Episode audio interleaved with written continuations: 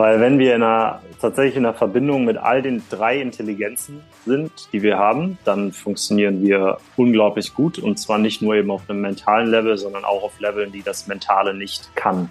Es gibt Level der Intelligenz, die kann mental nicht, dafür ist es nicht gebaut, genauso wenig wie unsere Leber dafür gedacht ist zu denken. Die ist aber trotzdem ein Entgiften Superstar.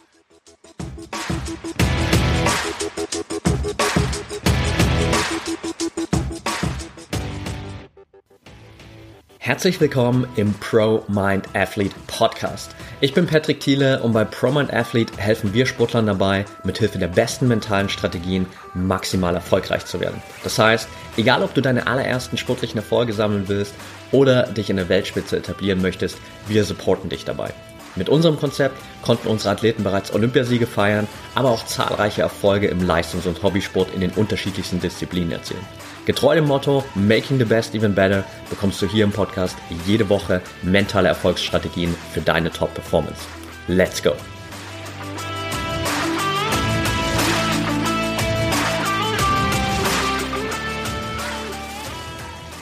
Welcome back hier im Pro Mind Athlete Podcast mit Tamay Jentjens. Schön, dass du dabei bist, Tamay. Aloha, grüß dich, mein Brother.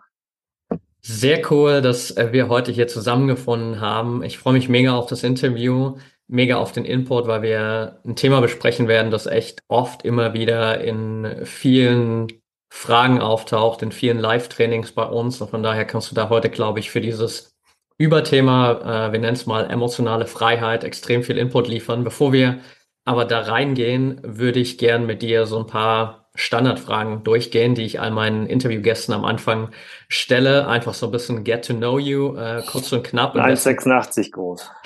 okay, sehr cool. Im besten Fall kannst du so die Fragen direkt äh, mit einem Wort oder einem Satz beantworten und dann äh, sind wir da auch relativ schnell durch. Bist du ready? Nein. Okay. Frage Nummer eins. Dein Beruf beziehungsweise deine Leidenschaft. Mein Beruf ist, Menschen an ihre Emotionen heranzuführen und von alten unterdrückten Traumata loszulassen, sodass sie ihr geistiges Leben leben können. Und meine größte Leidenschaft ist tatsächlich Menschen zu sehen und mich selber zu erleben in meiner vollen Lebendigkeit und Freiheit. Äh, und vor allem, ich liebe es, wenn Menschen aus sich herauskommen, wenn ich aus mir selber herauskomme, meine Kreativität einfach ungehemmt durch mich durchfließt. Das sind die schönsten Momente. Sehr cool. Nummer zwei, deine größte Herausforderung, die du bisher gemeistert hast? Größte Herausforderung. Eine, die mir direkt kommt, ist auf jeden Fall mich von einem einer super geil funktionierenden Karriere, äh, meinem, meinem, meinem Gefühl zu vertrauen, das gesagt hat, äh, es ist Zeit für dich weiterzugehen, mich dann durch einen riesengroßen Schlammberg von sieben Jahren von Problemen mit äh, Ernährung und Depressionen und äh, sehr viel Dreck äh, zu dem aber hingearbeitet zu haben, was ich eben heute mache und diesen ganzen Dreck tatsächlich als riesengroßen Erfahrungsschatz zu nehmen, um die andere Menschen durch genau sowas ähnliches durchzuleiten. Sehr cool. Okay, next one. Dein nächstes großes Ziel. Gibt es da was, was du teilen kannst? Äh, ja, ähm, ein äh, witzigerweise ja im Vorgespräch kurz darüber gesprochen. Äh, Community als den neuen Guru zu establishen. Äh, ich glaube, dass es nicht sein muss, dass wir alle super Experten sind, sondern es, äh, wir, wir können so stark von den anderen Menschen profitieren und uns gegenseitig unterstützen, wenn wir wissen, wie wenn man so ein paar Grundlagen über das Nervensystem, über ähm, empathisches Zuhören und so weiter beherrscht, dann geht das super geil. Das sehe ich immer wieder auf meinen Workshops.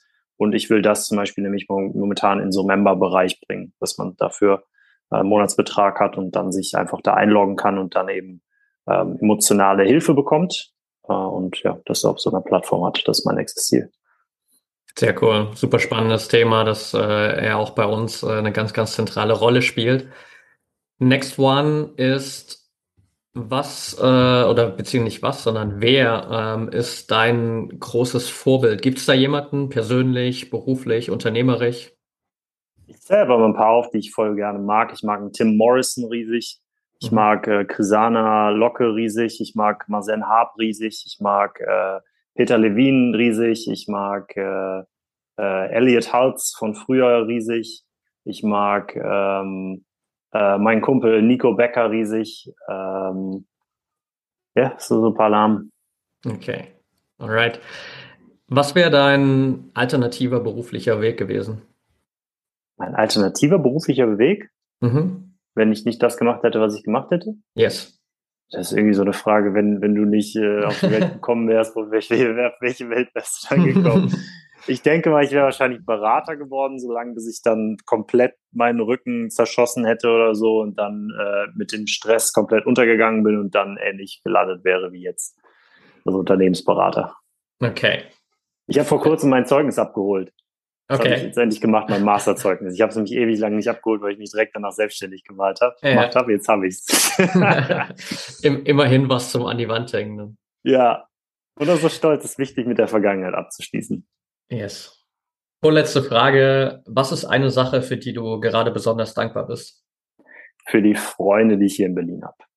Mhm. Und letzte Frage, bin ich gespannt, was du dazu sagst. Wie wichtig ist der Kopf für deinen Erfolg auf einer Skala von 1 bis 10? 10 ist das Maximum. Was ist 10 durch 3? 3,33. Okay, ich kann mir denken, wo die Antwort herkommt. Wir gehen da gleich nochmal äh, drauf ein. Und äh, von daher machen wir auch direkt mal so einen Haken hinter diese Intro-Fragen. Und bevor wir so jetzt der Deep Dive direkt in die Emotionen machen, würde ich gern kurz zumindest so einen kleinen Deep Dive in deinen Weg dahin machen. So von daher Du hast schon gerade in den ersten Fragen so ein paar Dinge getroppt. Ähm, nimm uns vielleicht mal ganz kurz mit. Wie war dein Weg zu dem, was du heute machst?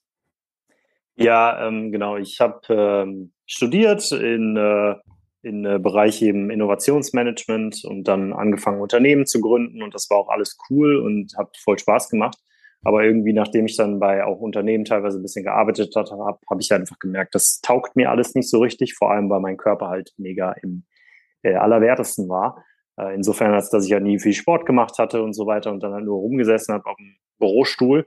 Und ähm, dann habe ich damals angefangen, wegen dieser ganzen Schmerzen, die ich halt so im ganzen Körper hatte, mich, mich mit Beweglichkeitstraining auseinanderzusetzen, mit Mobility Training und war dann in 2015 einer der ersten, die dazu einen YouTube-Channel hatte, habe das dann sehr groß gezogen innerhalb von zwei, drei Jahren, wo ich dann auf einmal mich auf Bühnen wiedergefunden habe, wo irgendwie auf Konferenzen, auf denen tausend Leute und die krassesten Superstars irgendwie in diesem Functional Training Bereich gesprochen haben, war ich dann auf einmal auch dabei, äh, wo ich drei Jahre vorher noch an der Bühne stand und dachte, boah, wenn ich da mal irgendwo oben auf dieser Bühne stehen würde, dann wäre das bestimmt die geilste Sache, die mir jemals passieren würde. Alle Frauen würden sofort auf mich drauffliegen, alle würden Money nach mir schmeißen und dann wäre ich der große Superstar, der ich gerne sein möchte. Ähm, aber das hat dann irgendwie leider nicht so geklappt, weil ich zum Beispiel nach diesem ein particular Event, was ich gerade beschrieben habe, 1000 Leute, Riesenvortrag von 300, 400, vor 300, 400 Leuten oder so, heulend im Auto nach Hause gefahren bin, weil ich hatte quasi alles. Ich hatte das Geld, ich hatte die Anerkennung, ich hatte die, den, den, den Mikro-Celebrity-Status äh, auf einmal. Ne? Du gehst auf so eine Konferenz und dann sprechen dich Leute an, so, hey Tamay, du bist ja auch hier cool, dich mal persönlich kennenzulernen. Ich habe das und das geguckt. Du hast mir voll geholfen mit dem und dem Ding. Ich hatte vorher Schmerzen, jetzt habe ich keine mehr. Und ich dachte halt, das wäre dann, ne, die, die, das wäre dann irgendwann mal der Moment, wo es geil ist und wo ich mir dann sage, cool, jetzt hast du es geschafft. Aber es war halt genau das Gegenteil. Ich habe mich irre leer gefühlt, irre auf dem falschen Weg gefühlt, habe mich vor allem gefühlt, als hätte ich allen Leuten was vorgespielt und wäre überhaupt nicht wahr gewesen. Äh, und habe mich halt alleine gefühlt ohne Ende. Äh, ja, und darum ist das ein Punkt quasi, so eine Zäsur in meiner Geschichte gewesen, wo ich halt gesagt habe, okay, das, das kann es auch nicht sein, leider. Äh, und ich muss irgendwas tun. Und dann habe ich eben angefangen, äh, mich mehr mit meinen, meinen inneren Themen zu beschäftigen. Habe dann auch sehr viel ausprobiert, bin über Meditation, über äh, Psychologie, über äh, Ausbildung in systemische Therapie, über äh, Körperpsychotherapie, über äh, Heilpraktika. Ich habe so ziemlich irgendwie alles ausprobiert. Und wo ich dann aber eben drauf hängen geblieben bin, um einfach ein bisschen mehr zu mir selber zu kommen, sind zwei Sachen. Das ist einmal eben holistisches Coaching gewesen, wo ich dann angefangen habe, mich mit den gesamten äh, Bereichen von Ernährung über Gedanken bis zu ähm, Bewegung auseinanderzusetzen, also den gesamten Körper als eine Einheit zu sehen und auch das gesamte Wesen Mensch und auf der anderen Seite eben mit der körperpsychotherapeutischen Arbeit oder eben auch der Embodiment-Arbeit, wenn man so will. Das heißt, der Arbeit an den Emotionen und vor allem aber auch mit dem gesamten Körper, mit Bewegung, Atmung und Tönen, äh, um eben ja gewisse unterdrückte Emotionen oder eben gewisse ähm, Teile, die wir ablehnen oder gewisse Traumata, die im Körper gespeichert sind, dann eben auch körperlich zu bearbeiten. Weil persönlich hatte ich eben schon so einen riesen Kopf. Ne? Ich habe meinen Master äh, gemacht und äh, alle die ganzen Sachen und hat, hab, hab immer schon so ein Hirn gehabt auch. Äh, aber eben im Körper war ich wenig und äh, gefühlt habe ich da auch ziemlich wenig.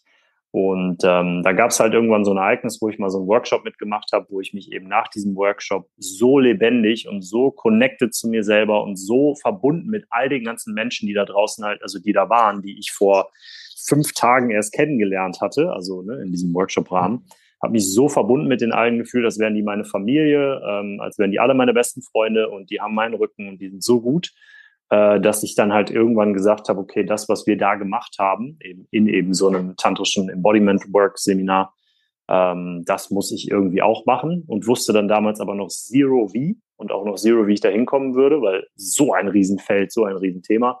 Aber ja, mein Abstieg quasi von diesem Thron, den ich mir da selber mal gebaut hatte, der äh, Verwirklichung in der Welt, äh, in eben diese schwierige Phase, die dann irgendwie auch ein paar Jahre lang ging, zu dann eben mich da drin ausbilden und ähm, mit Mentoren arbeiten, äh, ähm, ja, große Programme machen, Ausbildungen machen äh, und eben auch sehr viel selber coachen, selber weitergeben, ausprobieren mit Freunden äh, und natürlich extrem viel Eigenarbeit haben dann eben dazu geführt, dass ich es jetzt heute so mache, wie ich es jetzt heute mache.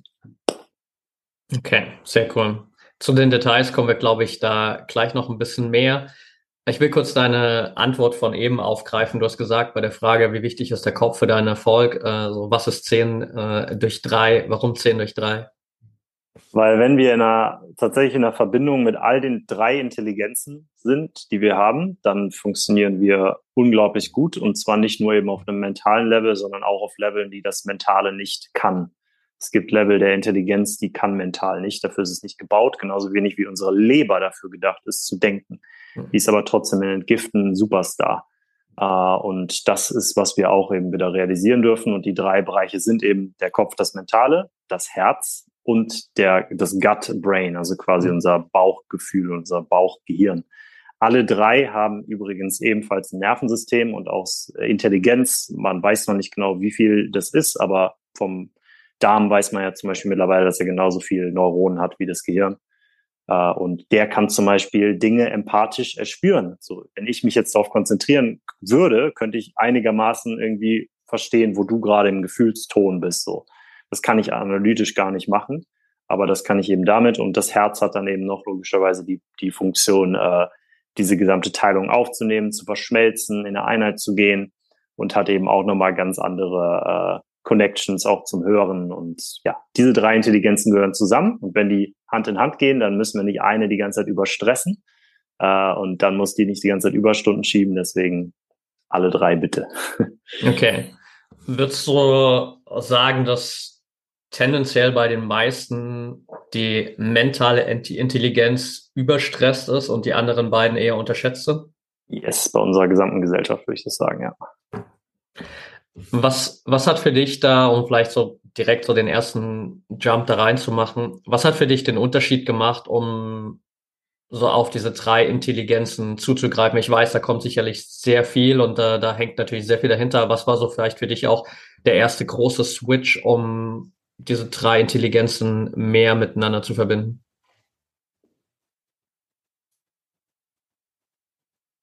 Ja, ich würde sagen, dass was als erstes kommt, ist, dass ich verstanden habe, dass wenn ich von unten vom Körper komme, ohne dass ich im Verstand oder mentalen irgendwas verändert hatte, auf einmal dann durch das Lösen, Verarbeiten, Bewegen, Energie aufnehmen des Körpers, ohne zu verstehen, was ich da gerade mache, ähm, die Energie da quasi wieder reguliere und da mich in den Flow reinbringe und dann auf einmal im Herz ankomme und quasi mein Herz öffne, obwohl ich auch nicht weiß, warum. Und es macht auch logisch keinen Sinn, dass ich das tue in solchen mhm. Workshops zum Beispiel. Ich kenne die Leute ja gar nicht. Aber ich habe mich da teilweise eben dann ne, von unten kommt ins Herz rein mit Menschen ey, verbunden und in Liebe gefühlt, wie ich das halt mit meiner besten oder mit meiner Beziehungsfreundin, die ich halt sieben Jahre vorher hatte oder so, dann mhm. noch nicht auf dem Level kennengelernt habe. Das war halt so ein bisschen so dieses so, what the hell? Und dann eben davon dann auch den Verstand wieder mit hineinzunehmen. Das waren so die ersten Erfahrungen. Also ich würde sagen, von unten kommend. Mhm. Ja, da gab es so mehrere Erfahrungen, wo ich das gehabt habe. Okay, sehr spannend. Du hast in einem deiner letzten Instagram-Posts, habe ich das gestern gelesen, geschrieben so, wenn ich jedem etwas zeigen könnte, dann wäre es emotionale Freiheit, mentale Freiheit, physische Freiheit und Bewusstsein. Jetzt habe ich am Anfang schon gesagt, heute geht es äh, so zumindest vom, vom Fokus her mehr um das Thema emotionale Freiheit. Können wir das überhaupt trennen von mentaler und äh, körperlicher Freiheit? Nee, genau, können wir nicht. Ähm, alle drei sind im Endeffekt das gleiche System, so wie wir dich ja auch nicht von deiner Umwelt separieren können. Wir können so tun, aber ab dem Zeitpunkt, wo der Baum da draußen stirbt, hast du weniger Sauerstoff und dann kannst du nicht mehr atmen. Ab dem Zeitpunkt, wo ich irgendwie ein lautes Geräusch mache, erstrickst du dich und dadurch ist deine Körperchemie anders. Das heißt, wir sind einfach in allen Bereichen dauerhaft miteinander verbunden und äh, da müssen wir uns nichts vormachen. äh, und so ist es eben auch mit den Emotionen, mit dem Verstand und mit dem physischen Körper. Ähm, aber ja, nee, das, ja, das kann man so sagen. Ja, ja okay. Gehen wir trotzdem mal so äh, in Richtung der, der emotionalen Freiheit. Vielleicht erstmal aus da, aus deiner Perspektive, was bedeutet emotionale Freiheit für dich? Bedeutet einfach nur nicht mehr ein Sklave von meinen Emotionen zu sein und nicht auf sie reagieren zu müssen, sondern sie sehen zu können und dann mich entscheiden zu können, ob ich auf sie antworten möchte ob ich ihre emotionale starke Ladung, die sie häufig mitbringen, nicht vielleicht irgendwo anders hin dirigieren möchte und dadurch halt die Freiheit zu haben, eben ja mit ihnen umzugehen. Und es ist wie so ein Wildpferd zu haben mhm. im Endeffekt, ne, was so seinen eigenen Willen hat und was auch von dem Vorbesitzer oder von dem Vor, was weiß ich, Cowboy, der versucht hat, mal da drauf zu springen, eben ordentlich verdroschen wurde. Aber es ist trotzdem immer noch ein Schweine-powerful Wildpferd. Mhm. Und das kann ich halt benutzen, aber nicht indem ich es halt zähme und irgendwie einsperre und irgendwie in, in Kerker verfracht oder so, sondern indem ich halt sage, okay, ich höre dem zu, ich schaue das an, ich versuche mich empathisch darauf einzustellen und dann irgendwann, wenn ich halt so weit bin, dass ich es reiten kann, dann hat es trotzdem noch seinen eigenen Willen, aber ich gehe halt so in Kommunikation damit. Und so können wir das halt mit dem Körper auch schaffen. Es ist nicht dieses, äh, mit den Emotionen auch schaffen, beiden. Ähm, es ist halt nicht dieses, okay, ich bin dann frei von meinen Emotionen. Das heißt, ich habe keine mehr oder so. Gar nicht. Du hast viel mehr. Es wird immer noch intensiver. Aber es wird halt schöner statt, statt belastender. Ja. Selbst das, das Schlechte wird schöner.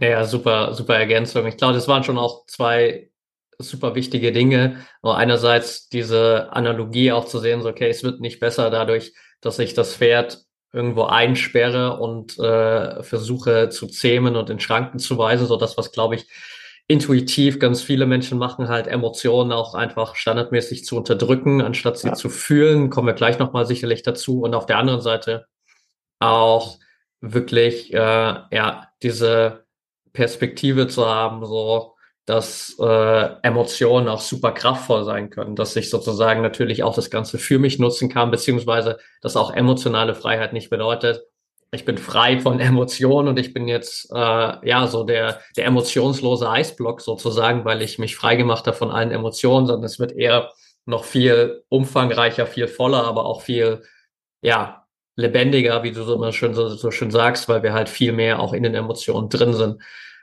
Was würdest du sagen, sind so die ersten wichtigsten Schritte hin zu emotionaler Freiheit? Ich will dazu noch kurz sagen, das ist ja auch, was wir wollen. Wir wollen ja intensiver Emotionen mhm. haben. denken wir das ja häufig, dass wir es nicht wollen, aber wir wollen das tatsächlich. Weil ich will ja gar nicht die Dinge, die ich bekomme, sondern ich will die Emotionen, die es mir gibt, wenn ich sie habe. Und das ist ja auch beim, du hast ja gesagt, Athleten, Sportler, ne? Warum machen wir den, warum machen wir das ganze Training? So, weil wir halt dadurch auch gewisse Gefühle bekommen. Ne? Und warum wollen wir gewinnen? Warum wollen wir der Beste sein?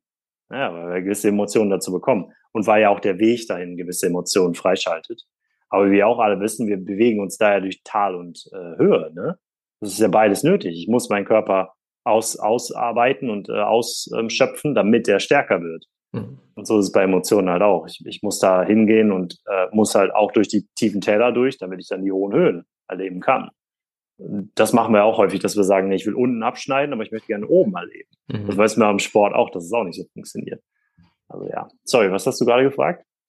Uh, ja, ist eine, ist eine super Ergänzung erstmal nochmal, bevor ich gleich zur Frage zurückkomme, weil ja. uh, ich glaube, da können sich viele reinversetzen. So, ich meine auch, wenn ich mit der Intention reingehe, so, hey, ich will äh, emotionale Freiheit haben im Sinne von, ich bin ja frei von Emotionen, so wie man das vielleicht intuitiv direkt interpretieren würde, dann würde das eben auch bedeuten, okay, in dem Moment, wo ich einen Wettkampf gewinne, jetzt für die Athleten, dann fühlt sich das aber auch nicht mehr gut an, weil ich bin ja, ja. frei von den Emotionen und ich fühle dann auch das Glücksgefühl nicht mehr genau. im, Moment, im Moment des Sieges so. Und äh, wenn ich aber das Glücksgefühl haben will, dann muss ich eben auch damit leben, dass es die Gefühle auf äh, der anderen Seite der Waage auch gibt. Und ja. äh, von daher die Frage nochmal sozusagen, was ist der, der Step hin zu mentaler Freiheit oder was sind die ersten Schritte hin zu mentaler, äh, nicht mentaler, emotionaler Freiheit? Ähm, was man machen kann sozusagen, um mhm. dahin zu kommen. Ja. Also ja. Ähm, vorher. Also ich würde sagen, tatsächlich der erste Schritt ist, sich einen Anker zu legen, so dass wir auch bei äh, unangenehmen Emotionen bei ihnen dabei bleiben können, bei den Emotionen dabei bleiben können, also bei unseren Gefühlen. Weil wie du ja schon richtig gesagt hast, wir haben das eigentlich alle nur gelernt. Entweder ich fühle und dann sind die Gefühle gut oder angenehm, dann bleibe ich dabei oder sie sind schlecht und unangenehm. Und schlecht heißt übrigens quasi von der Gesellschaft dann ne, schlecht äh, gelabelt oder in unserer Erfahrung waren sie mal schlecht. Dann muss ich halt irgendwas damit tun. Und weil niemand so richtig weiß, was er damit tun kann, ähm, unterdrücken wir sie halt. Und deswegen ist der erste wichtige Punkt eben Anker zu finden, wo es sich etwas gut anfühlt in meinem Körper, trotz dass gerade auch Unangenehmes da ist. Mhm. Weil das ist, was wir häufig halt machen mit dem Verstand tatsächlich, dass wir unsere Aufmerksamkeit dann eben dahin richten, dass etwas Unangenehmes oder Schlechtes da ist und unser, unseren Rahmen quasi so sehr verkleinern, durch den wir die Welt gucken, dass nur noch das Schlechte da ist.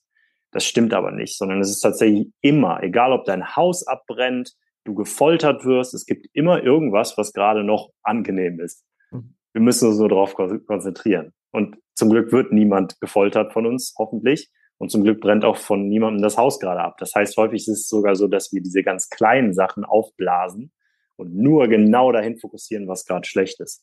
Und das soll sogar auch noch nicht mal davon wegnehmen, dass etwas gerade schlecht ist, wenn wir was Gutes ansehen. Das denken wir häufig auch. Das ist wieder der duale Verstand. Ne? Mhm. Im Verstand kann es nicht Ja und Nein gleichzeitig geben. Im Verstand gibt es nur entweder oder. Das ist das Tolle am Verstand. Der kann die Welt klein schneiden in Scheibchen. Die Welt ist aber nicht klein und die hat auch keine Scheibchen. Mhm. Die ist genauso halt ein großer Sack von Dingen. Und das Schöne ist halt, wenn wir dann sagen, okay, ja, da ist was Unangenehmes und Schlechtes. Und ja, mir geht's gerade schlecht. In gewisser Weise irgendwo, mein Bauch tut weh oder so. Aber gleichzeitig sitze ich hier auch und mein Po ist warm. Gut. Dann wird dadurch insgesamt dieser, dieses Stresslevel, was wir halt häufig erfahren, aufgrund unserer Emotionen schon geringer dann wird auch meine Fähigkeit, damit umzugehen und dass ich nicht so hilflos und alleine dem ausgesetzt bin, auf einmal schon höher. Weil da ist ja noch was, was noch okay ist. Es ist so, als ob ich in, mein, in die Disco gehe mit meinem großen Bruder zusammen und die ganzen Girls sind alle hot und sexy und ich würde gerne mit denen sprechen, aber ich habe halt scheiße Angst. Die, die gleiche Angst habe ich immer noch und es könnte auch immer noch sein, dass ich abgelehnt werde, wenn ich in die Disco gehe aber jetzt mein Kumpel dabei. Und das heißt, ich kann immer mal wieder zu dem zurückkommen und sagen, boah, hat überhaupt nicht funktioniert. Und der sagt, ja, scheiße, bei mir früher auch nicht. Hast du noch mal Bock? Ja, eigentlich nicht, aber okay, du bist ja auch noch da. Das ist quasi so der, der Anker, den wir halt legen können. Und den können wir uns trainieren. Das sind wirklich neurologische Bahnen. Ne? Und dann kann das sogar so weit gehen, dass wir dann eben anfangen, alte unterdrückte Emotionen oder Traumata damit zu verarbeiten, mit exakt der gleichen Taktik. Weil die sind ja im Gehirn dann so angelegt, dass zum Beispiel ähm, ich äh, äh, auf einen Sportplatz gehe und da halt jedes Mal, wenn ich Tor vom Tor stehe, dann überkommt mich halt immer wieder so eine Angst und so eine Panik, weil irgendwann habe ich mal daneben geballert und dann war es nämlich so, dass mich alle dafür ausgelacht haben und ich bin aus dem einen Verein sogar rausgeschmissen worden, so deswegen. Und ich habe irgendwie vielleicht sogar schlechte Presse bekommen, das werden die Profisportler kennen. Ne, das heißt, man versucht das halt zu vermeiden.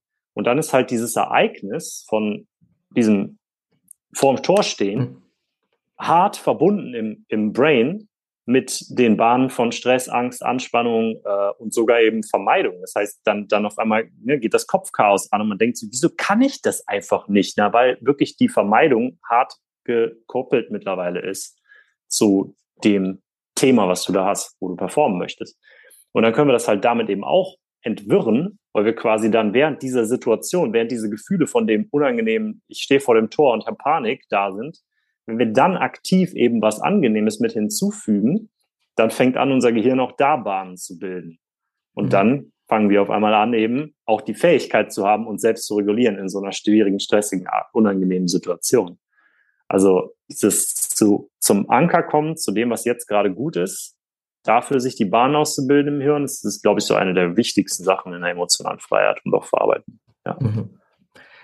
Super spannender Ansatz und vor allem auch natürlich ein extrem leicht umsetzbarer Ansatz für die, für die Leute, weil es eben nicht bedeutet, äh, ich springe so komplett in die, in die schlechte Erfahrung rein und ich mache so einen, so einen Deep Dive da rein, sondern äh, ich hole mir erstmal auch so diesen positiven Anker wieder, um da wirklich ein, auf einer gewissen Ebene diese Sicherheit zu haben. Und ich musste gerade so parallel, während du das erzählt hast, an auch so diese Funktionsweise von Dankbarkeit denken, weil ich dachte, hey, das ist auf einer gewissen Ebene genau dasselbe, nur vielleicht ein bisschen mehr für unseren Kopf in dem Moment, weil wir auch, wenn wir in einem Zustand sind, wo in unserem Kopf irgendwie das größte Chaos herrscht und wir denken, die Welt geht unter.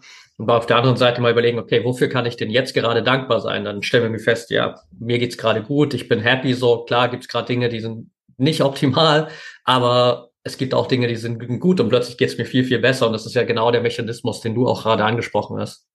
Ja, voll.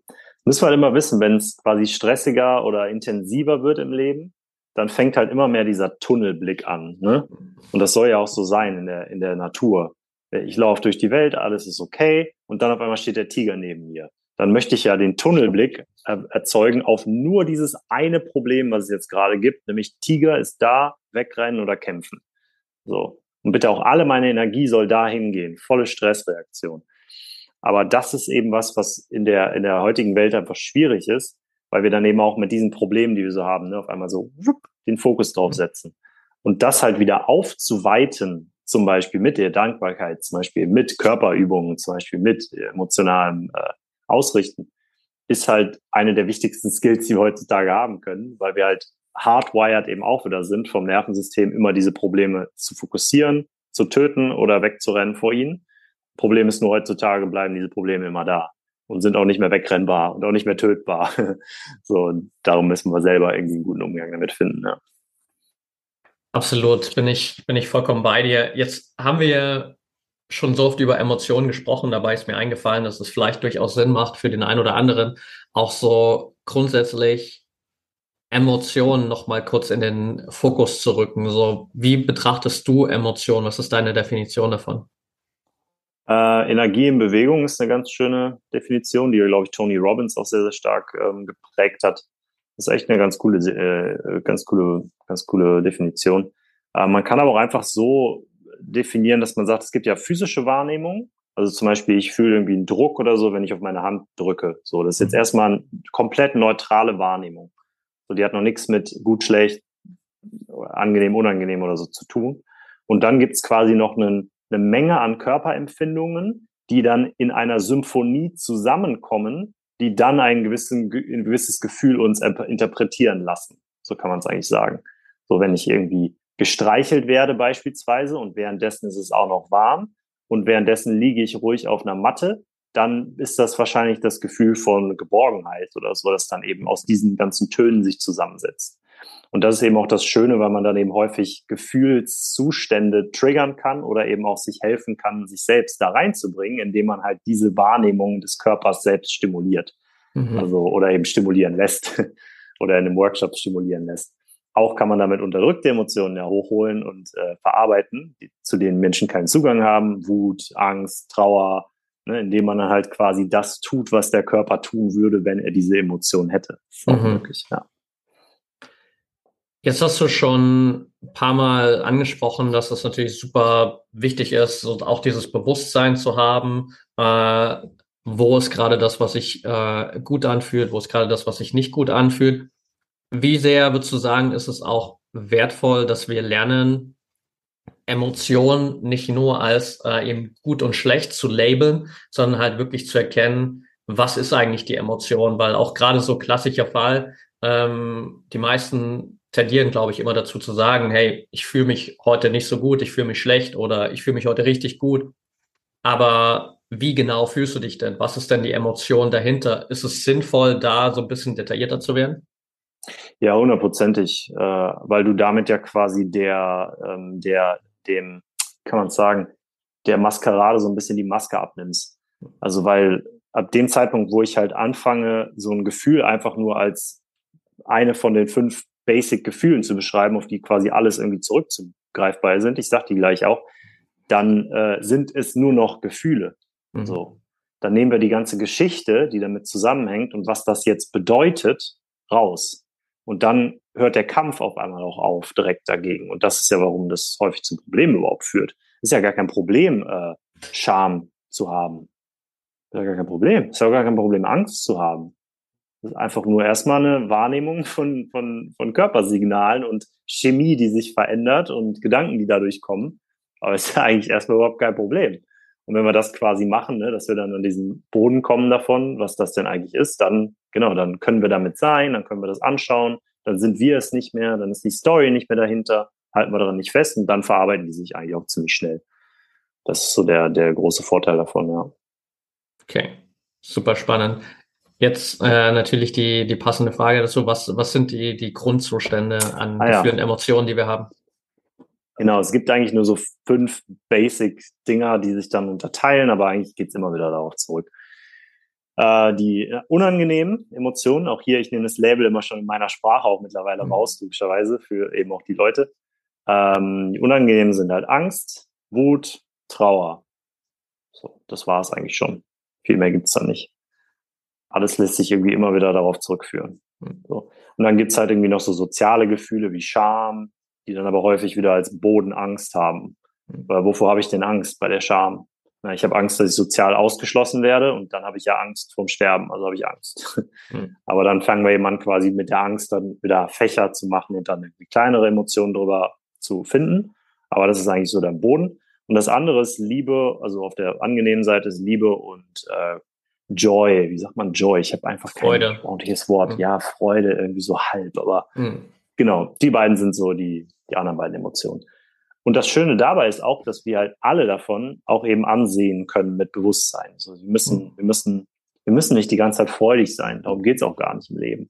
Aber es geht einfach darum, eben alles, was ist, ansehen zu können, bewusst damit sein zu können. Und wenn wir das halt können, dann merken wir auch, dass wir das Bewusstsein sind oder der Zuschauer, was man ja in Meditation dann auch üben kann.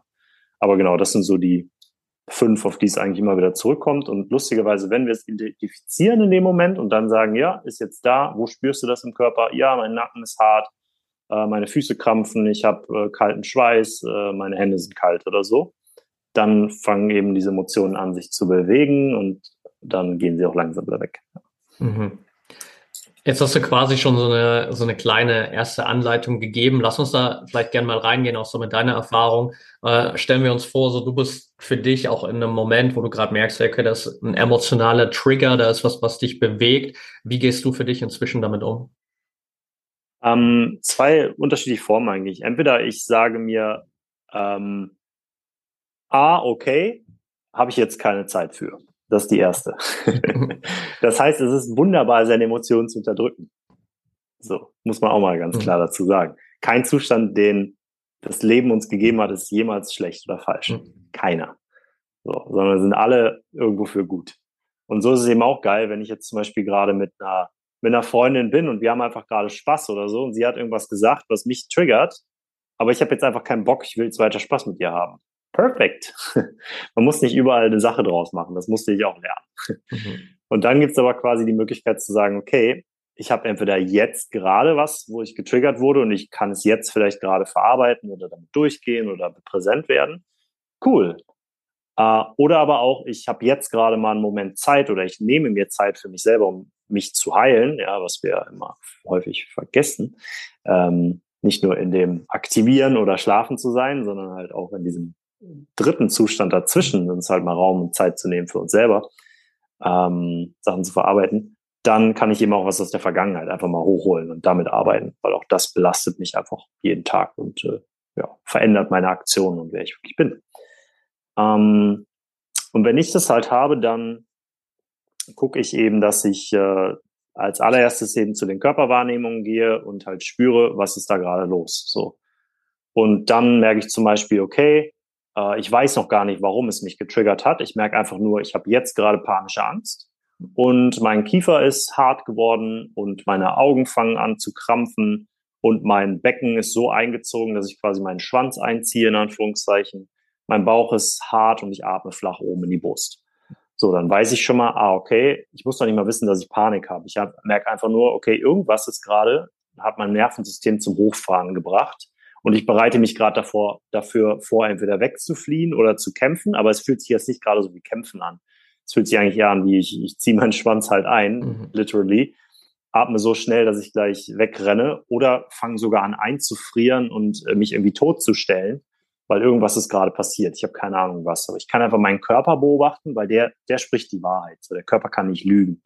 Der kann immer nur das sprechen, was gerade ist. Mein Verstand kann dann sagen, ja, aber ich bin doch der coole Mobility Coach Tama, ich spreche doch vor tausend Leuten auf Vorträgen. Aber das ist nicht unbedingt die Wahrheit. Die Wahrheit ist, nein, aber jetzt gerade habe ich scheiße Angst vor dieser Situation. Keine Ahnung warum, aber es hat mich gerade getriggert. Okay, dann habe ich das. Und dann kann ich eben schauen, was kann ich jetzt tun, um mich selbst zu unterstützen, um mich dahin durchzubewegen. Weil das Ding ist, wenn ich jetzt diese, diesen Trigger habe, so, da ist jetzt, ähm, wir beide am Interview, ja, und du sagst irgendwas, und das triggert mich, weil das äh, früher mal dazu gesorgt, dafür gesorgt hat, dass ich irgendwie lächerlich gemacht wurde. Beispielsweise du würdest jetzt zum Beispiel sagen, ähm, ja, Leute mit Glatzen haben ja irgendwie auch weniger Intelligenz oder so. Zum Beispiel sowas. Mhm. Weil ich habe eine Glatze für die Leute, die nur hören. und ich hab, das wäre früher eine Sache gewesen, die mich echt berührt hätte. Also wo mhm. ich halt wirklich ähm, meinen Selbstwert in Frage gestellt hätte und vor allem halt einfach gesagt habe, ich sehe wirklich erstmal per se nicht gut aus. So, das war mein Glauben dahinter. Und mein Körper hätte mich dann in dem Moment unterstützt mit dem nötigen Energie und auch Stresscocktail, um mit dieser Situation, die damals dazu geführt hat, dass ich halt von so vielen Frauen abgelehnt wurde, dass mich Leute lächerlich gemacht haben, auch öffentlich, auf der Straße, meine Freunde irgendwie mich abfällige Kommentare genannt haben und so weiter. In der Situation hatte ich nicht irgendwie die Möglichkeit zu sagen, fickt euch alle. Sorry, ich weiß gar nicht, ob ich hier F-Wort sagen darf.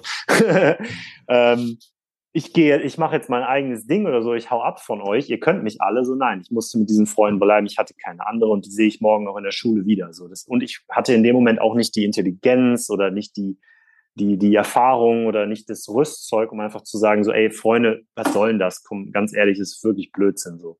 Oder auch einfach vulnerabel zu sein in dem Moment, zu sagen, so, ey, wisst ihr was, wirklich, es tut mir echt weh, wenn ihr das sagt. So könnt ihr mich nicht mal mhm. bitte unterstützen oder so. Nee, hatte ich alles nicht.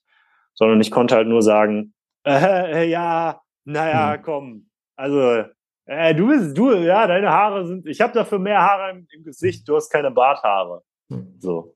Das heißt, das ist so ein bisschen so ein halbe Verteidigung, aber eigentlich eher eben so eine Flucht ne? und so ein Ablenken davon, das, was er gerade gesagt hat. Das machen wir dann auch gerne. Und damit habe ich aber für Jahre lang gute, hat mir gute Dienste geleistet, die ganze Sache.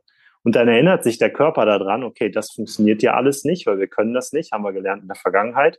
Also gebe ich dir jetzt Stress, Anspannung, äh, harten Nacken, flache Atmung, damit du bloß nicht auf die Idee kommst, jetzt hier deine Klappe aufzureißen, Tamay. Und bloß nicht auf die Idee kommst zu sagen, ey, Leute, lass ich nicht mehr, mehr machen. Weil haben wir ja gelernt, haben wir irgendwann schon mal versucht. Was ist passiert? Du wurdest ausgeschlossen. Die haben drei Wochen nicht mehr mit dir geredet. Also, nein, das machen wir nicht nochmal. Und dann unterstützt sich der Körper. Und du kriegst dann natürlich auch nur die passenden Gedanken dazu. Mhm. Weil wenn jemand wegrennt vor einem Löwen, dann kriegt er nicht die Gedanken von Liebe und Zuneigung für die Welt, sondern von Scheiße, Scheiße, Scheiße, Hilfe, Hilfe, Hilfe. Ne? Und die Gedanken bekomme ich dann auch. Und in dem Moment kann ich dann aber immer anfangen, mich selber zu unterstützen. So. Nicht unbedingt in dem Moment, wo es passiert ist, sondern lieber nachher, wenn ich halt nur noch so die Residuale in meinem Körper spüre. Hm. Und dann gehe ich halt hin und sage zum Beispiel, okay, was könnte ich jetzt machen, was von der Bewegung her Sicherheit suggeriert? Ja, nur für mein Gehirn. Weil ich bin gerade noch in diesem Stresszustand. Ich denke immer noch, ich renn weg. Und dann kann ich zum Beispiel langsame Bewegungen machen. Weil auch hier niemand würde auf der Flucht langsame Bewegungen machen. Was machen wir? Schnelle Bewegungen. Und unser Gehirn ist so gepolt, dass es 80 Prozent der Signale werden vom Körper zum Kopf gesendet. Das heißt, wenn ich Dinge mache im Kopf, im Körper, dann kommen die im Kopf an und das Gehirn kann nicht anders, als die als Wahrheit zu interpretieren in diesem Moment. Außer ich lenke mich halt die ganze Zeit per se ab mit meinem mhm. Kopf. Das kann ich auch noch machen. Und dann mache ich zum Beispiel sowas, wie es eine meiner Lieblingssachen, die ich auch mit Clients immer wieder mache. Ich streiche meine Füße über den Boden. Ganz langsam. So im drei Sekunden Takt, so von vorne nach hinten und konzentriere mich dabei auf all diese Wahrnehmungen von den Füßen. Auch das hier wieder, wenn ich halt irgendwie wegrenne vor irgendwas, dann spüre ich gar nichts mehr im Körper großartig. Ich spüre nur noch Stress, Stress, Stress, Stress, Gefahr, Gefahr, Gefahr. Aber ich spüre nicht irgendwie die Textur auf dem Boden, auf dem Untergrund, auf dem ich mich gerade befinde. Und ich spüre auch nicht, sind meine Füße eigentlich gerade kalt oder warm. Ja, ein bisschen kalt, okay. Und ich spüre auch nicht, ah, meine Beine bewegen ja tatsächlich die Muskeln gerade langsam. Oh ja, wie fühlt sich denn das an? Hm, eigentlich ganz angenehm, so diese rhythmische Bewegung von vorn nach hinten. Und ich spüre eben auch dann auf einmal, oh ja, jetzt fängt mein Atem an, ein bisschen lockerer zu werden. Meine Hüfte entspannt sich ein bisschen mehr. Wie ist denn das? Auch ganz angenehm. Fühlt sich schön an, einfach tiefer zu atmen, statt hier oben die ganze Zeit. Und damit fange ich dann eben diesen Prozess an, mich selber mit Signalen zu füttern, die dann eben, man nennt das auch Vorsagefehler im Gehirn erzeugen. Das heißt, das Gehirn merkt, oh, warte mal, die Situation ist gar nicht mehr die, die wir jetzt gerade annehmen, dass sie sie wäre, sondern wir bekommen hier all diese ganzen Sicherheitssignale und all die ganzen Entspannungssignale. Irgendwas muss hier falsch sein. Und dann versucht das Gehirn halt einen neuen, einen neuen Weg rauszufinden und zu sagen, also nächstes Mal, wenn wir nochmal in der Situation sind, vielleicht ist das nicht mehr wahr. Wir müssen mal gucken, ob das noch wahr ist, weil heute, als wir ja in der gleichen Situation waren und zu Hause wieder waren und dann wieder den ganzen Stress und alles gespürt haben, da war ja auch diese Sicherheit auf einmal da. So, äh, irgendwas ist hier gerade ein Problem. Und dann beginnt eben quasi dieses Neuverschalten von Nervenbahnen und so weiter. Aber genau, um bei unserem Erzählstrang zu bleiben, das wäre eben eine Möglichkeit, mich zu regulieren. Dann gibt es aber auch noch eine andere Möglichkeit, das ist, das zu metabolisieren. Das bedeutet, es aufzubrauchen und zu verzehren. Eben auch hier wieder, wenn ich Angst bekomme, du hast das gesagt mit der Glatze, dann habe ich diese Angst. Wofür ist die in der Natur gedacht? Um zu fliehen. Das heißt, ich kann mich zum Beispiel hinstellen und einfach mal rennen auf der, auf der Stelle, joggen, aber dann halt so stark und so feste, dass es wirklich so ein Ich renn um mein Leben ist. Da muss man mhm. sich halt ein bisschen so zu zwingen, aber da, da hat man halt diese Überlebensenergie, die dann aktiviert wird. Da rennst du auf einmal so volle Pulle und du gibst so voll Gas. Und damit wird dann quasi dieses Einfrieren und Ausweichen und, oh, hoffentlich hat er nicht gesehen, dass ich gesagt habe, er, er, er hat eine Glatze oder so dann auf einmal wegmetabolisiert, diese Spannung, die da ist. Und du kommst danach halt dann auf einmal wieder in so eine Ruhe. So, oh, weil du hast es geschafft zu fliehen. Mhm. So, der hat dich gerade angegriffen, aber der Körper hat es geschafft zu fliehen. Der Körper versteht nicht, ob das jetzt eine soziale Situation war oder nicht oder so. Wir können uns spannende Geschichten erzählen, ja, und du kannst auf Netflix irgendwas gucken und du weißt, es ist ein Film. Du weißt hundertprozentig, es ist ein Film. Es ist sogar nur Fiktion, es ist sogar nur ein Zeichentrickfilm. Was passiert trotzdem in deinem Körper? du kriegst einen hohen Blutdruck. Das heißt, das können wir eben auch nutzen und eben dem Körper signalisieren, hey, wir rennen gerade weg und wir sind in Sicherheit gekommen. Das heißt, du kannst jetzt aufhören, deinen Stressfilm zu schieben, weil wir sind weggerannt vor dem, der gesagt hat, du hast eine Glatze. Und wir sind jetzt nicht mehr da. Das versteht der Körper dann quasi. Also wir können das metabolisieren und wenn das passiert ist, dann können wir zum Beispiel auch auf einmal die ganze Situation aus einer neuen Perspektive betrachten. Dann kann ich sehen, oh ja, stimmt. Vielleicht ist es doch okay, halt nächstes Mal mal zu sagen, so, ey, ganz ehrlich, Freunde, finde ich nicht so cool, was wir eigentlich nicht sehen können, wenn wir es halt nicht wegmetabolisiert haben vorher. Mhm. Das heißt, dann ändert sich schon unsere Perspektive. Ähm, und als drittes und letztes, dann höre ich auch auf, äh, können wir halt auch noch logischerweise damit in einem Coaching-Rahmen oder eben auch therapeutischen Rahmen arbeiten. Ja? Das heißt, dass wir sowohl die Sachen machen, die ich gerade gesagt habe, Mutter metabolisieren, ausdrücken, ähm, beobachten, meditieren, äh, sich selbst Ressourcen geben, sich selbst ähm, regulieren. Alles cool, macht alles den Prozess. Aber ich kann eben auch mit einem Coach oder mit einem Freund oder mit wem auch immer in einem Workshop hingehen und eben äh, gegenteilige Erfahrungen machen, die das Muster widerlegen, was ich habe. Mhm. Also ganz gezielt. So, und dann zum Beispiel eben hingehen und ähm, es gibt halt tolle Exercises, die ich eben zum Beispiel auf meinen Workshops auch mache, wo man dann zum Beispiel mal, ähm, wenn, wenn Scham als Thema zum Beispiel da ist, das wäre bei mir das auch Glatze, Scham, ich sehe nicht gut aus, ähm, dann könnte man eben zum Beispiel hingehen und eine Übung machen, dass man vorher halt diese ganzen Regulationen gemacht hat und Metabolisierung, man ist alles schön grounded und die Leute können sich regulieren. Und dann geht man hin und sagt, okay, stell dich mal vor einen Partner und sag dem eine Sache, für die du dich schämst, eine Sache, die du richtig gut an dir findest und eine Sache, die jetzt gerade in diesem Moment schön angenehm in deinem Körper ist. Ja? Und was dann eben auch passiert ist, man sagt das Beschämende, ey, ich schäme mich dafür, dass ich eine Glatze habe. Irgendwie glaube ich, dass Frauen mich nicht attraktiv dafür finden. Äh, ja, und das, das ist irgendwie total unangenehm für mich. Und wenn dann aber in dem Moment halt nicht die Person darauf reagiert und sagt, oder sowas, sondern halt sagt, nichts sagt. Die sagt mhm. gar nichts, sondern die nickt einfach nur und sagt, Dankeschön, dass du es gesagt hast. That's it. Mhm. Dann eben auch bekommt das Gehirn wieder eine andere Information auf einer ganz körperlichen Ebene übrigens, ne? nicht auf einer geistigen, ja, aber das ist okay, wenn man eine Glatze hat. Es gibt auch der, der hat auch eine Glatze, das ist halt wieder geistig, funktioniert auch, aber eben körperlich auch sehr stark, diese Sachen. Und dann wird auch wieder dieses Muster wieder überlagert und mit neuen Informationen gefüttert. Ähm, genau, so kann ich so in diesen drei verschiedenen Bereichen, die mir jetzt einfach mal gerade eingefallen sind, damit arbeiten. Mhm. Super wertvoll. Also danke dir auf jeden Fall fürs Teilen und ich glaube, da waren natürlich super viele Dinge drin, auch ich glaube, der ja, manchmal erste, gehe ich auf so einen Rant und dann passiert es einfach so. All, all, alles gut. Ich fand das, ich fand das extrem äh, wertvoll. Deswegen hatte ich da auch gar keinen Grund, dich zu unterbrechen. Ich fand ja. allerdings schon den, den ersten Punkt super spannend, als du gesagt hast, so hey, ähm, manchmal ist mein State auch einfach so, nee, habe ich jetzt keine Zeit für, Voll. weil auch gerade für die für die Sportler, die hier zuhören, auch ein ganz wichtiger Punkt. So, es gibt natürlich Situationen, da willst du die Emotionen in dem Moment halt einfach nicht fühlen, wenn wir nochmal zurückgehen zu der Situation, die du zum Beispiel vorhin geschrieben, beschrieben hast. So, ich habe als Spieler Fußball irgendwann mal eine, eine fette Chance vergeben, äh, habe eine richtig krasse Negativerfahrung damit gemacht. Ich habe diese Angst, dass das wieder passiert. Ich habe diese Versagensangst vielleicht, die dahinter steckt. Und jetzt bin ich gerade vor meinem nächsten Spiel und eigentlich fühle ich mich richtig gut. Und plötzlich kommt jemand und klopft mir irgendwie auf die Schulter und sagt so, hey, aber heute machst du, heute machst du die Großchance rein, ne? Und dann kommt plötzlich wieder so dieser Trigger und plötzlich äh, äh, macht sich wieder alles auf und ich denke wieder an äh, diese letzte vergebene Chance, aber dann einfach zu mhm. sagen so, nee, habe ich jetzt keine Zeit für so, weil ich muss jetzt spielen und mich auf das Spiel konzentrieren und äh, in meinem State bleiben. Danach kann ich mich immer noch hinsetzen und kann in die Situation wieder reingehen, kann die Techniken nutzen, die du beschrieben hast, um diese Emotionen dann auch zu verarbeiten um eine andere Erfahrung zu machen. Aber in dem Moment auch einfach mal zu sagen, nee, habe ich jetzt keine Zeit für, ist auch eine super wertvolle Lösung einfach. Ja, und wir haben ja Muster und die funktionieren ja auch.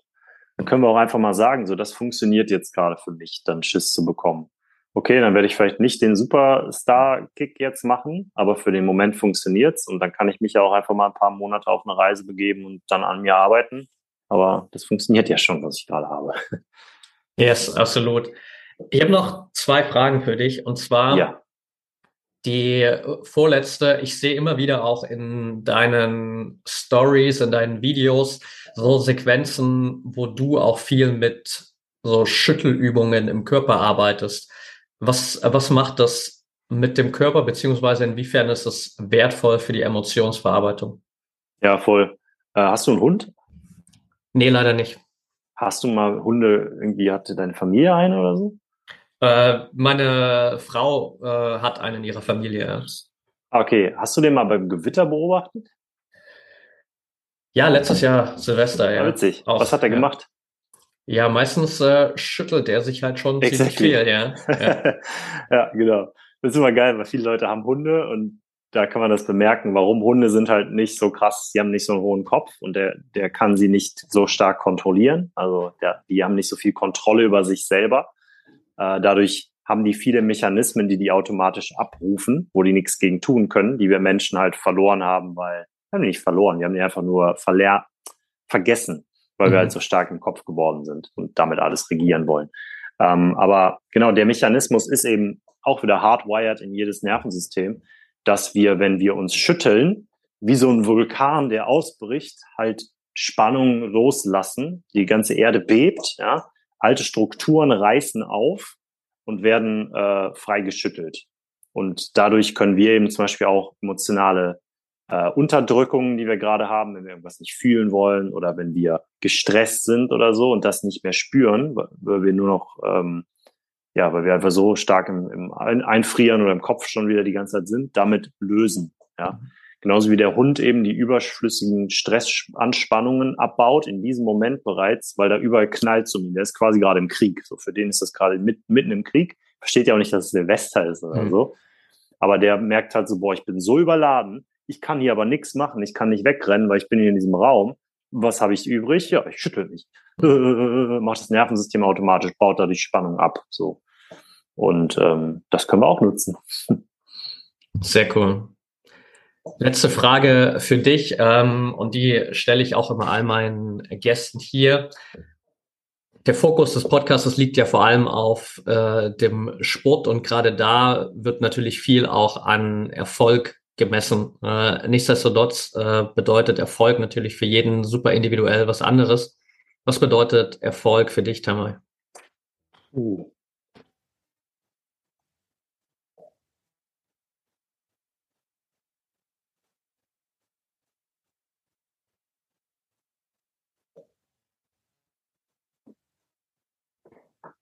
Sagen, Erfolg bedeutet für mich äh, vor allem Alignment. Also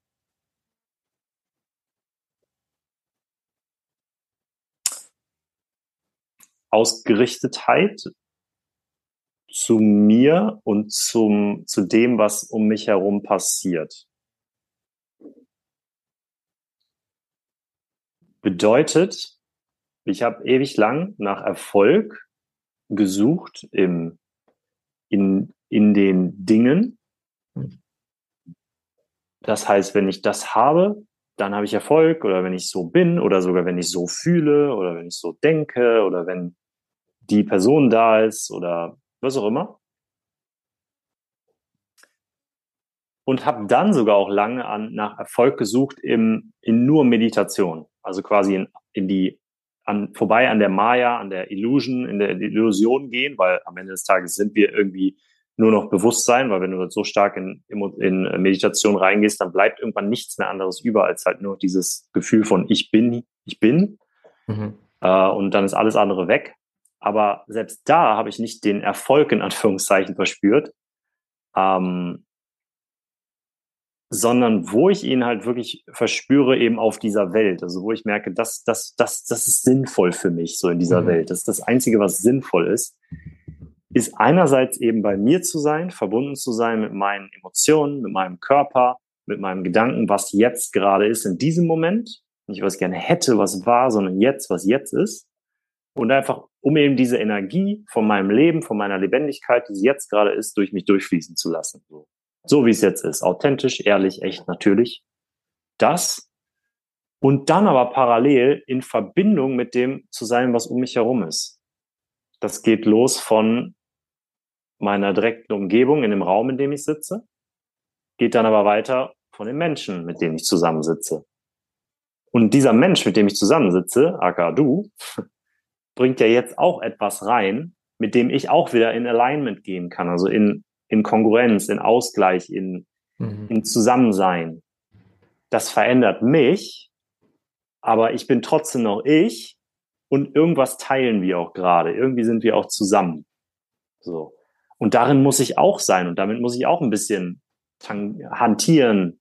Nicht aktiv, aber einfach, ich lasse halt los und dadurch beeinflusst es mich bereits. Und dadurch bin ich schon jemand anders. Aber ich bin trotzdem noch in Alignment, in Ausrichtung mit dem, was jetzt passiert mit uns beiden gerade. Mhm. Und dann kann ich noch darüber hinaus wieder in Alignment mit dem sein, was gerade in der Welt passiert. Nämlich wir sind halt einfach gerade in so einer ganz komischen Zeit. Und das macht uns alle richtig ängstlich und nervös. Brauchen wir nicht uns irgendwie Illusionen zu machen. So. Und das auch noch mit reinzunehmen und damit auch noch in Kongruenz zu gehen und zu sagen, darf auch noch da sein und beeinflusst mich auch. Beeinflusst uns beide auch. Aber wenn wir dann quasi mit diesem ganzen, mit dem, was alles gerade da ist, eben in, in Resonanz gehen und sagen, ja, das darf da sein, das beeinflusst mich und ich gehe da mit, dann können wir halt da drin auch in irgendeiner Form wirken. Aber eben erst, wenn wir es alles so angenommen haben, dann auf einmal kann ich halt es, es bewegen. Mhm. So. Nicht gegen es und auch nicht ausweichen vor ihm, sondern nicht das Verdrängen, sondern es einfach damit bewegen und einfach merken, was ist, das ist der wichtige Punkt, merken, was ist denn gerade benötigt. So, was würde das, was jetzt gerade wirklich ist, einfach unterstützen, in Harmonie zu kommen oder sich durchzubewegen oder gesehen zu werden. Und das ist für mich eigentlich immer Erfolg. So, das ist das, wo ich jeden Workshop drauf ausbaue, aufbaue. Ich habe nie ein Skript bei Workshops zum Beispiel oder auch bei Coachings nicht. Ich gehe immer komplett so rein, dass ich selber nicht weiß, was passiert. Weil das meiner Meinung nach halt der einzige Erfolg ist, den ich wirklich haben kann. Dass ich halt jedes Mal neu und nackt da reingehe und sage, okay, ich navigiere mich jetzt mit, ich schwinge jetzt mit, ich gehe jetzt mit. Ja, und dann kommen wir ein Stück weiter. Und das reicht. Ja, das finde ich Erfolg.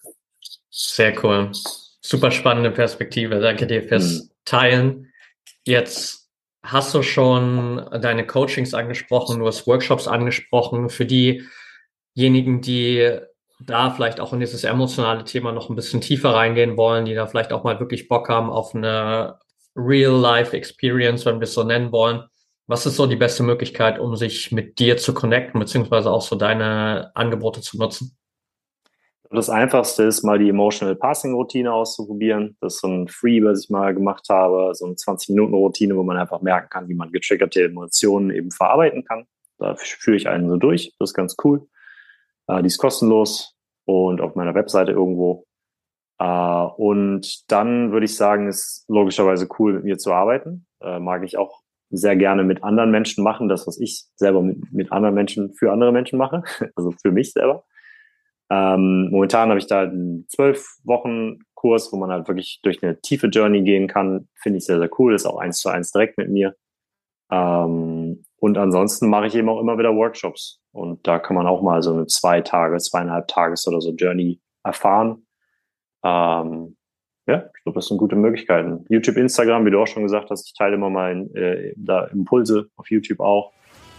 Alright, sehr cool. Dann packe ich äh, die passenden Links dafür auf jeden Fall in die Show Notes und dann würde ich sagen, fettes Dankeschön an dich, dass du hier dabei warst. Danke dir für deine Zeit und danke auch für deine Arbeit, weil äh, ich weiß, dass es ein unglaublich wertvolles Thema ist. Ähm, auch ein Thema, das bei mir in den letzten Jahren nochmal unglaublich viel verändert hat oder wo ich, glaube ich, mittendrin bin, auch nochmal ganz, ganz viel zu entdecken. Von daher ist es super wertvoll, dass du da einfach auch, auch vorangehst, so viel teilst und auch hier so viel heute geteilt hast. Also danke dir. Danke, Mann. Und danke auch dem Zuhörer, der bis hier noch hin, äh, zugehört hat. Es ist ein neues, neues Thema, auf jeden Fall, glaube ich auch. Ich sage immer, wir leben in so einem emotionalen, dunklen Zeitalter momentan, wo man das irgendwie alles irgendwie unterdrückt oder es gibt nur so ein paar Sachen. Aber das Leben kann so intensiv sein, Mann. Es lohnt sich. Also, ja. Yes, absolut. Danke dir, Tamal.